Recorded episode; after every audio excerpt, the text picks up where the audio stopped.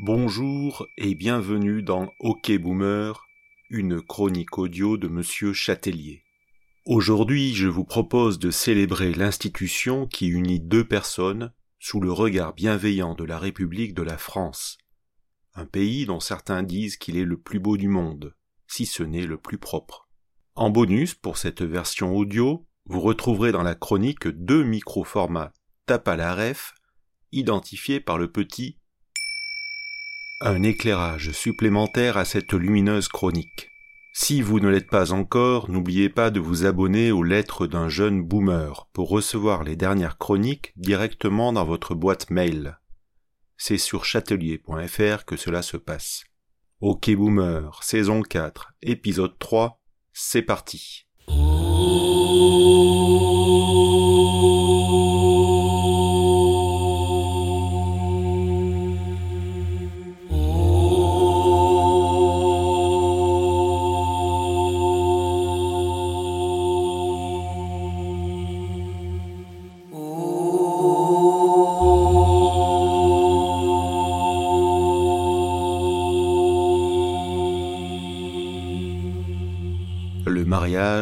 envers et contre tous.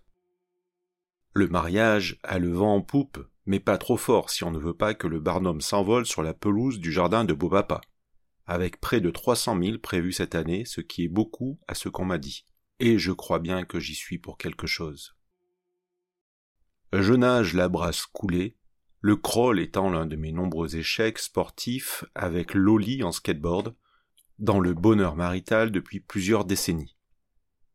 C'est un fait incontestable, que je pourrais démontrer chiffres à l'appui si nous n'étions pas limités par le temps ou par l'envie.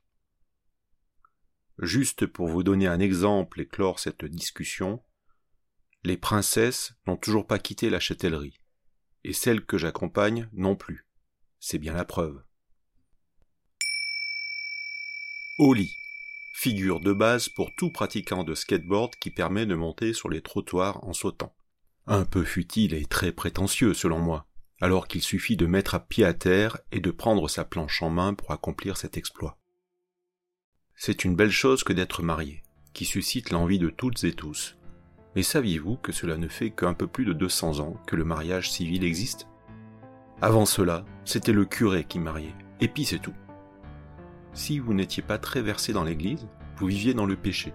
Mais comme la phrase précédente le démontre avec une logique certaine, vous vous en moquiez comme de votre première gourmette.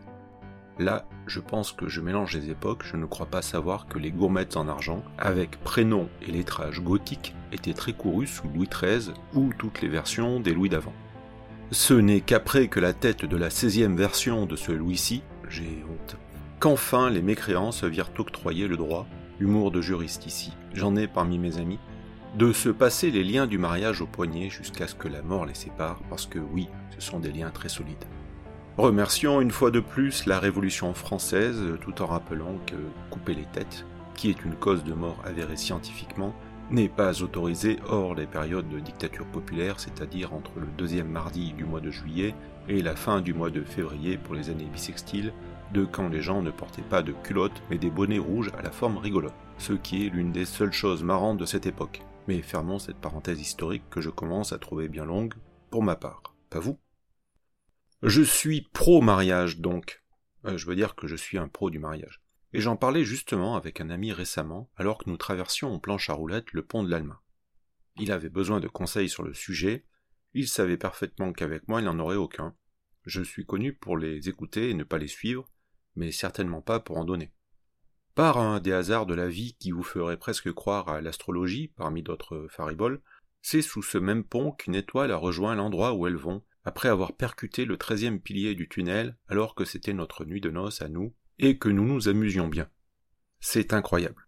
Non pas qu'on se soit bien amusé, parce que pour rappel, les réseaux sociaux n'existaient pas à l'époque, nous n'étions pas au courant, sinon on pensait bien que nous ne serions pas autant amusés, et je n'aurais pas repris trois fois des choux de la pièce montée, je ne suis pas un monstre d'indifférence et je doute que cela soit évoqué dans la nouvelle saison de The Crown, la synchronicité de tout cela, pas que j'ai repris des choux, mais c'est la vérité. Pont de l'Alma, lieu de recueillement pour les fans de The Crown. qui connaissent la fin de la saison 6 et trouvent ça quand même plus réaliste qu'Emily in Paris.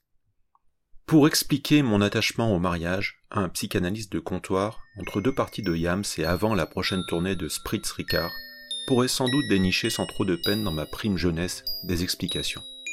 Le fait que j'ai été le premier enfant de divorcer de ma sous-préfecture, alors que je poussais gentiment sous la bienveillante présidence de Valérie, l'astre de chamalière, comme l'appelait le père médecin de l'un de mes amis des villas des hauts plateaux, a sans doute joué. Certes, je n'étais peut-être pas, mais je demande des preuves quand même, le premier enfant de divorcer de mon bourg, mais je l'ai vécu comme ça. En tout cas, en primaire, je me sentais aussi bête curieuse que mon copain Carlos qui était portugais et avait des lunettes. Un vrai cumulard, ce Carlos. Vous noterez au passage, fidèle lecteur, que j'ai eu plusieurs amis avec des lunettes dans ma prime jeunesse. Ce qui est intéressant, non? Alors que ceux qui nous succéderont rêvent eux aussi de se marier?